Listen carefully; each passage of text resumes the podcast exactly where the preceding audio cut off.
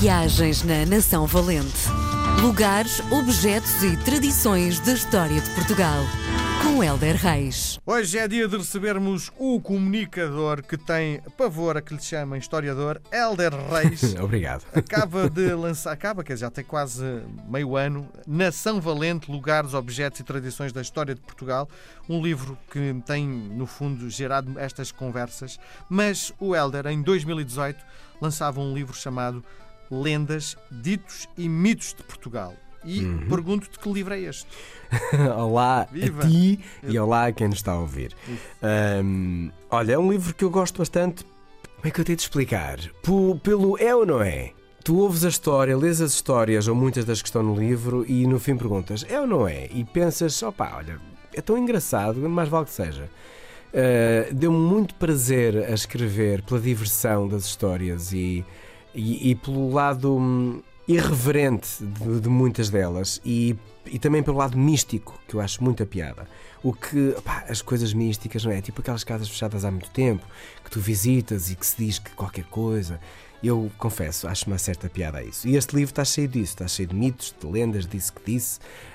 Hum, está muito longe do rigor histórico, hum, mas, por exemplo, a história que te vou contar hoje tem efetivamente uma cronologia e uma existência histórica muito forte.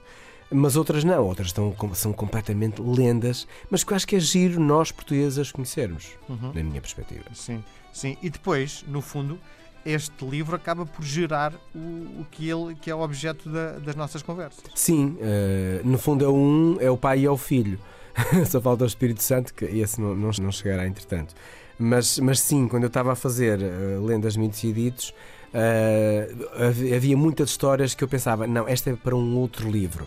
E acabou por nascer o, o Nação Valente. Mas os dois completam-se porque os dois falam muito de um Portugal que eu adoro, que é um Portugal cheio de história, cheio de histórias, eh, cheio de gente brava, cheio de um lado místico muito interessante, eh, um lado real, sofrido e determinante e conquistador incrível. Portanto, os dois fazem de nós eh, um povo que vale a pena mesmo conhecer e aprofundar. Isto pressupõe que, muito provavelmente, algumas das histórias caíram de um para o Sim. segundo e do segundo para Talvez, o terceiro. talvez, talvez, talvez. Para já, o terceiro eh, vai ser substituído por um romance, mas, eh, mas voltarei a este género, que é um género que gosto muito, que são pequenas histórias, tipo, à noite, eu, eu gosto muito de dormir com a sensação de qualquer coisa na cabeça de que me faça pensar. Uhum. Então leio sempre três ou quatro páginas, ou de um romance, ou de um poema, ou do...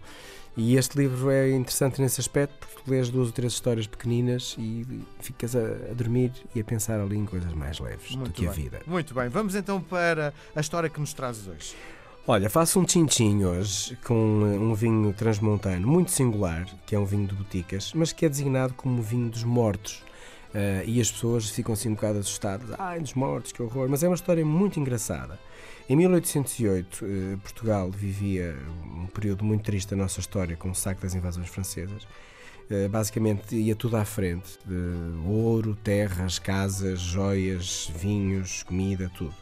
Ah, E para quem trabalhava na- naquela altura na terra e vivia da terra, portanto, deves imaginar o desgosto que era ver tudo dizimado ou roubado. Bom, aconteceu mesmo com o vinho, mas o povo de Boticas, que é uma terra que eu adoro, ali eh, para, para trás dos montes, Vila Real, ahm, sabia do que via acontecer e o que é que faz? Decide esconder o vinho. Antigamente as adegas e os lagares não, não eram como agora, que é em cimento, questões de higiene, como é óbvio, não é? Eram em terra e eles basicamente escavaram dentro da- dos lagares e esconderam, as, enterraram basicamente as garrafas. Ora bem, as garrafas ali ficaram, os franceses quando chegaram lá viram os pipos vazios, portanto este povo bebeu tudo, não nos deixou nada.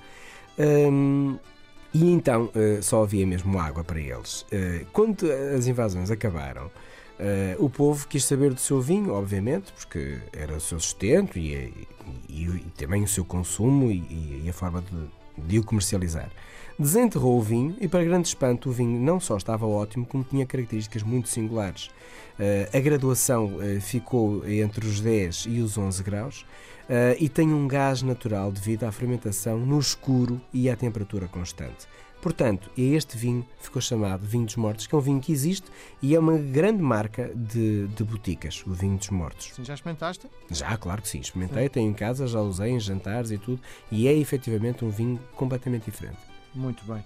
Com esta explicação, fechamos a nossa conversa de hoje. Marcamos encontro para a próxima semana. Um grande abraço, Helder. Saúde.